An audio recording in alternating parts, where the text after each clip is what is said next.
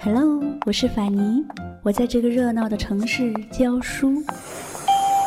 漕宝路到了。不过我喜欢“云淡风轻”这个词。如果这个时候窗外有风，我就有了飞的理由。在清淡的时光里行走，在清淡的时光里行走，安静若素，安静若素，笑对烦扰。欢迎收听法尼时间。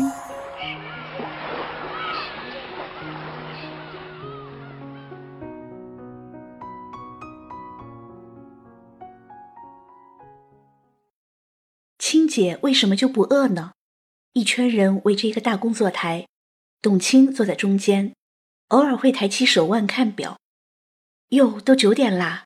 哎呀，都十点啦！话音落下，继续埋头工作。经常到了十一二点，那句后文才会出现。哎，好像该吃饭了。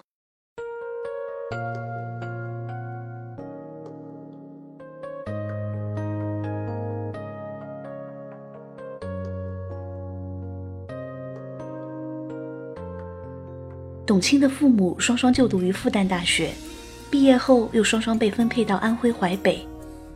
一九七九年，董卿在淮北开始小学生涯。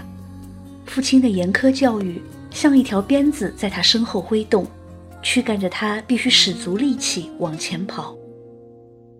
七岁，父亲便要求他主动承担家务，刷碗、拖地一样不落。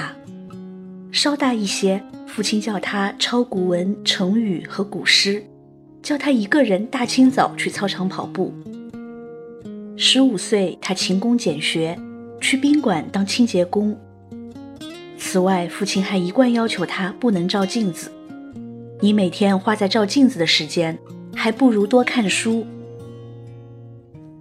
而正是因为父亲的魔鬼教育，才让董卿知道生活有多不易，命运要靠自己改变。董卿是文体爱好者，作文成绩很好，演讲比赛、唱歌跳舞、体育都很好。和大多数喜欢文艺的女孩一样，董卿儿时的愿望是当一名演员。一九九一年高中毕业的她，不顾家人的反对，考入了浙江艺术学院的表演专业。毕业后被分在浙江省话剧团，可是到了团里后，并没有什么剧可演。一九九四年，浙江电视台招聘主持人，董卿陪一个朋友去考试，自己也顺道考了一下，结果却被意外录取了。就这样，董卿误打误撞地开启了自己的主持生涯。董卿在浙江电视台工作了两年，既做主持又做编导，她的工作如鱼得水，生活也是十分的惬意。就在那个时候，父母看到上海东方电视台要向全国招聘，就让他去试试。董卿并没有太在意，只是随手给上海寄去了他的袋子。半年之后，竟然收到了东方电视台的复试通知。于是，一九九六年，董卿到了东方电视台工作。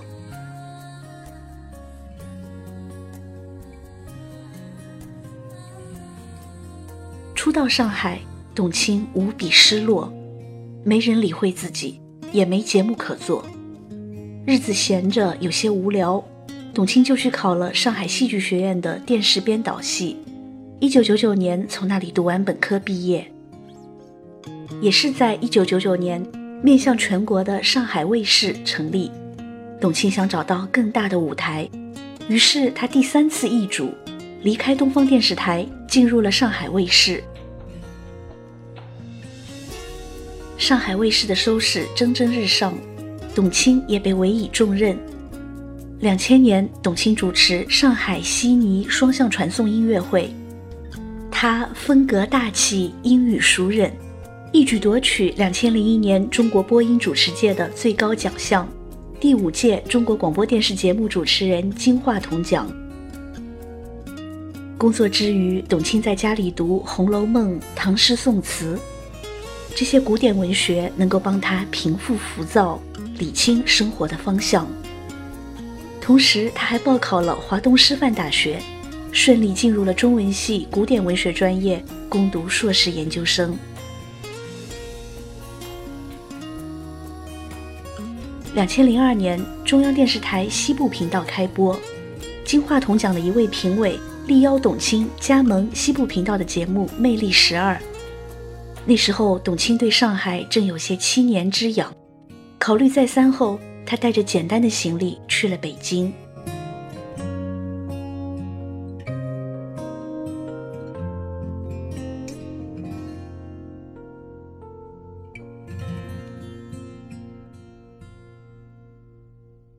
在央视工作的头两年，董卿一共主持了一百三十多场晚会和文艺节目，还从西部频道调入了综艺频道。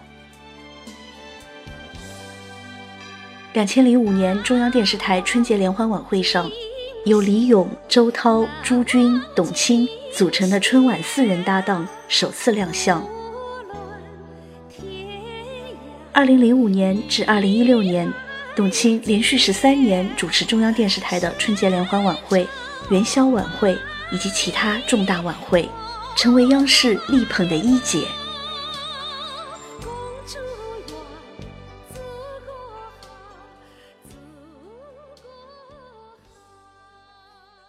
我对语言非常非常热爱。刚开始，我以为语言只是工具，后来才知道语言是门艺术。作为一名优秀的主持人，董卿也曾遇到不少突发状况，但是每一次她都能够临危不乱、淡定自如地化解危机。在两千零七年《欢乐中国行》元旦特别节目里，在接近零点的时候。现场突然出现了两分半钟的空档，导演马上安排董卿就场发挥。当董卿开始大方自如的自由发挥的时候，耳麦里突然传出导播的误判，不是两分半钟，只有一分半钟了。董卿连忙调整语序，准备结束语，而此时耳麦里再度传来更正，不是一分半，还是两分半。董卿临危不乱。走到舞台两头，给观众深深鞠了两躬，用欢乐的笑、感动的泪、奔波的苦等诸多排比句，即兴制造了一个又一个赏心悦目的感谢。这样一个小小的肢体停顿，让他在紧急中控制住了节奏，从容的态度加上流畅的语言表达，成为主持学上的一个完美范例。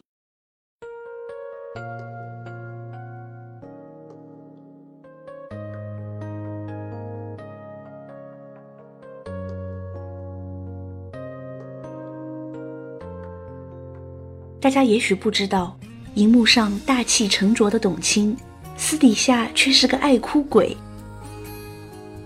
在看电影的时候，每当看到感人的情节，他常常会流泪。在舞台上，当嘉宾说起一些私人体验的话题，他听着听着就红了眼眶。记得董卿刚刚调到综艺频道没多久，有一回在《艺术人生》的录制现场。倪萍对他说：“战士要打仗才能成为将军。如果每一次都把你派到最重要的现场，你就要全力以赴，未来才不留遗憾。”听到这话，董卿一下子握住了倪萍的手，眼泪汪汪。两千零八年春晚的舞台上，在介绍相声演员马季的儿子马东的时候，董卿脱口而出。马先生的儿子马季，并在下台之后才发现，这次严重的口误让董卿这个年都没有过好，整整哭了三天。后来他两次在节目里向全国观众致歉，虚心接受大家的批评。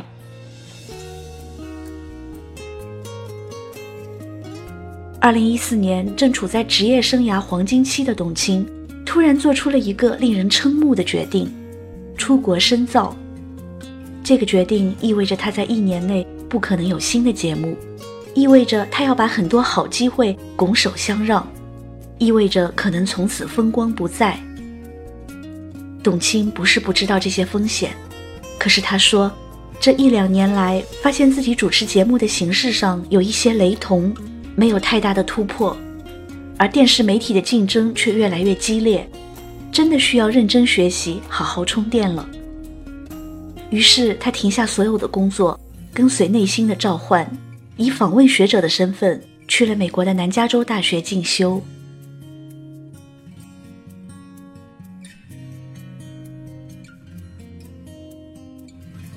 二零一五年，董卿又多了一个新的身份——母亲。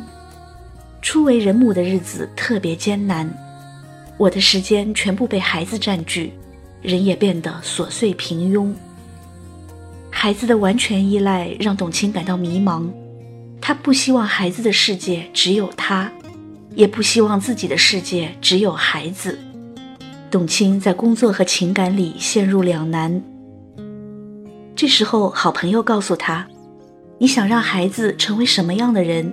很简单，你就去做一个什么样的人就可以了。”这句话令董卿豁然开朗。他说：“我应该很努力地把自己变得更好，让孩子在未来真正懂得的时候，会对你有爱也有尊敬。他从你身上可以学到一些好的品质。我不想放弃我继续成长的可能。”我不想因为孩子而变得止步不前。想清楚之后，董卿接受了一个全新的挑战，她开始筹备《朗读者》。这一回，她既是主持人，也是制片人，并且需要自己拉赞助、搭演播厅。我并不擅长台下的沟通和联络，可能内心还是比较骄傲的。然而，为了《朗读者》。董卿在一年里几乎见了几十家有意赞助的资方，不过每每自己说的口沫横飞，却往往只在结束时换来一句“我们合个影吧”。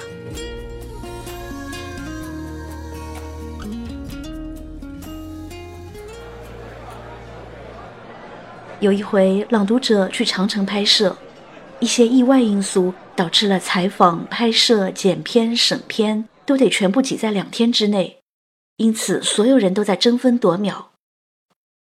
有一个拍摄任务是董卿爬长城，这个镜头在片花里出现的时间预计在五秒之内，并且只是远远的一个小人影，替身完全可以胜任。董卿却坚持要亲自爬完整段长城，因为他想起张艺谋导演说过的一个故事，在新疆拍电影的时候。张艺谋偶遇老同学邓伟，那时候邓伟一个人在雪山上走，什么事儿也没有，就只是在呼啸着雪片的大风里走，身上全是雪。张艺谋问他是不是有病啊？邓伟回答说他这是在磨练自己的意志。于是，在烈日下，董卿不顾旁人的劝阻，硬是爬了接近一个小时。爬完长城后，又立马投入工作。二零一六年，《朗读者》第一季即将正式录制。这个似乎有些清高的节目，到底能不能赢得市场？所有人都没底气。那时候，团队的压力特别大。董卿不多说激励的话，只是领着大家去爬长城。酷暑时节，所有人的衣服都湿透了。董卿没有明确告诉大家，他想在爬长城里注入的意义。但大家能感觉到，董卿是希望整个团队能拧成一股绳，往上一步一步爬，用这样的方式唤醒心里的某种潜力。一切的付出都是值得的。朗读者第一季播出就获得了巨大的好评，在朗读者的舞台上，董卿字字珠玑，名言警句贯穿始终。第一期节目里，在听完周小玲和英杰的爱情故事后，董卿十分羡慕，随之便送上沈从文先生的一句情诗：“我们相爱一生还是太短。”第二期节目，董卿在开场就直接引用了顾城的诗：“草在结它的种子，风在摇它的叶子，我们俩站着不说话。”第三期节目，董卿采访徐静蕾，当看到徐静蕾的读本是史铁生写的《奶奶的星星》时，董卿随口就背出了其中最令人感动的一句话：“地上如果有一个人死了，天上就会多一颗星，因为他要给活着的人照个亮。”第六期节目，董卿被丁一周和赖敏的故事深深打动。赖敏朗读了三毛的《你是我不及的梦》，董卿也念了三毛的一段文字：“如果有来生，愿意站成一棵树，没有悲欢的姿势，一半在泥土安详，一半在风中飞扬。”第七期节目。在马里牺牲的中国维和战士申亮亮的家人来到现场。申亮亮的姐姐在和申亮亮告别时这样说：“忠孝不能两全，你为国家尽忠了，那么对父母的孝就让姐姐和哥哥来做吧。”听完姐姐的这番告别，现场几乎所有人都哭了。董卿想起了阿拉麦因联邦士兵墓地里有这样一句墓志铭：“对于世界，你是一名战士；但是对于我，你是整个世界。”各自飞翔，白桦树刻着那两个名字，他们发誓相爱，用尽这一生。有一天，战火烧到了家乡，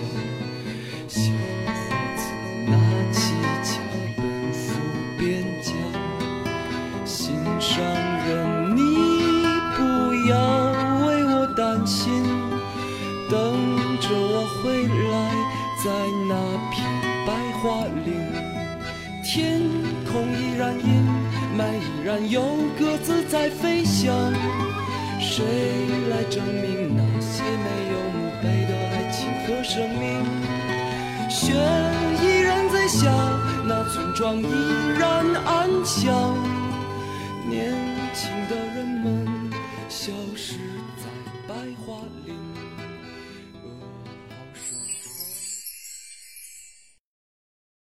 在第八期节目里，作家梁晓声说，小时候看过的那些小人书。是他当年的精神世界。董卿由此想到，雨果也说过一句类似的话：“有了物质，那是生存；有了精神，那才是生活。”也就是在这一期，赵文轩朗读了季羡林的《老猫》。朗读结束后，董卿说：“季羡林还说过这样一句话：虽然这个世界上只剩下我一个孤家寡人。”但是你又怎么能说我没有一个温暖的家呢？这些信手拈来的从容，都是厚积薄发的沉淀。董卿有个习惯，每天睡觉前大概有一个小时的读书时间，而且她的手机和 iPad 是不拿进卧室的。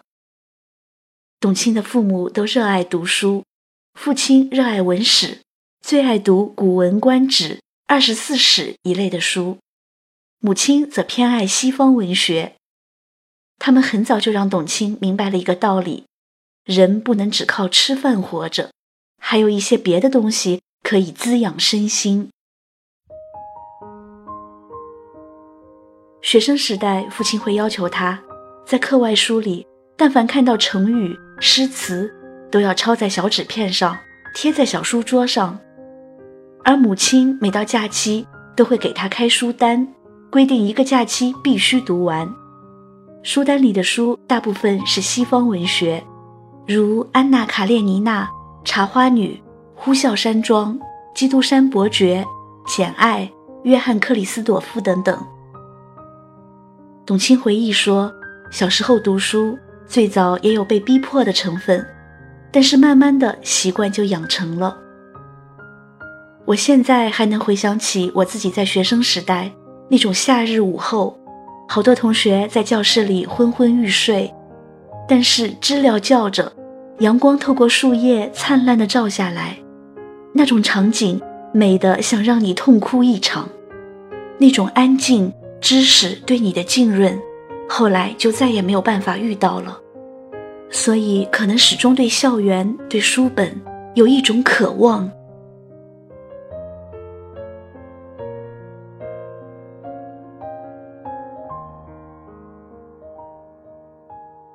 谦逊、知性、温婉、大气，这些都是董卿身上丢不了的标签。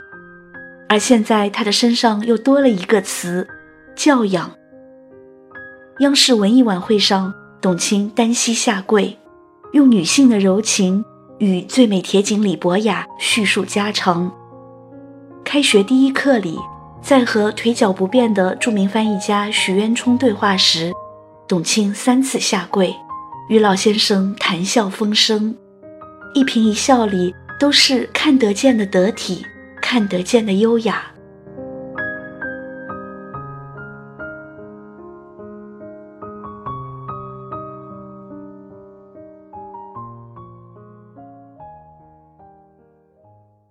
现在的董卿对于工作和生活都看得很淡然。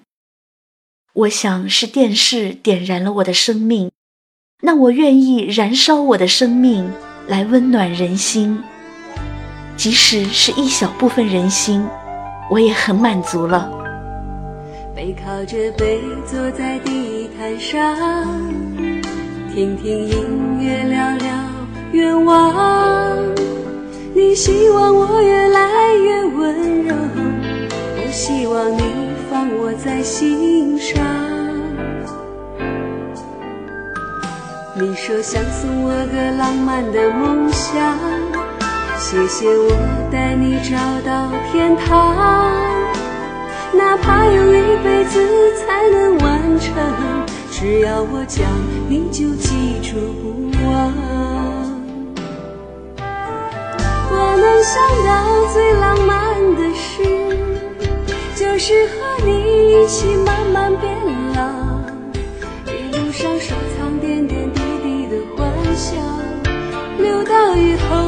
后。坐着摇椅慢慢聊，我能想到最浪漫的事，就是和你一起慢慢变老，直到我们老的哪儿也去不了，你还依然把我当成手心里的宝。